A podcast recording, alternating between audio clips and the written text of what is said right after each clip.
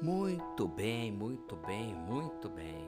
Nós estamos no 24 dia e hoje a nossa identidade é não mais um estranho às alianças da promessa.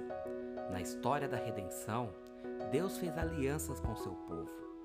Uma aliança é um relacionamento envolvendo promessas confirmadas por juramento.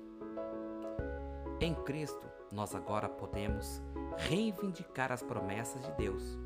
Faça uma lista mental de algumas promessas da Bíblia que falam ao teu coração. Em Cristo, elas são suas. Minha favorita é Isaías 41, 10. Pensamento errado. Meu relacionamento com Deus não é tão importante quanto meus relacionamentos, meus, meu casamento, meus filhos, meus amigos pensamento correto. Eu estou em um relacionamento pactual com Deus, o mais profundo e o tipo mais importante de relacionamento que há. Nesse relacionamento pactual, Deus tem feito promessas que posso confiar. Então, guarde isso.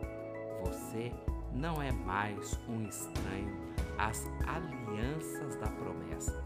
E a leitura de hoje está em Efésios, capítulo 2, versículo 11 e 12, e também Gênesis 15. Não se esqueça também de ler Hebreus 6, 17 e 18. Amém? Tenha um excelente dia. Deus abençoe você, Deus abençoe a sua família, em nome de Jesus.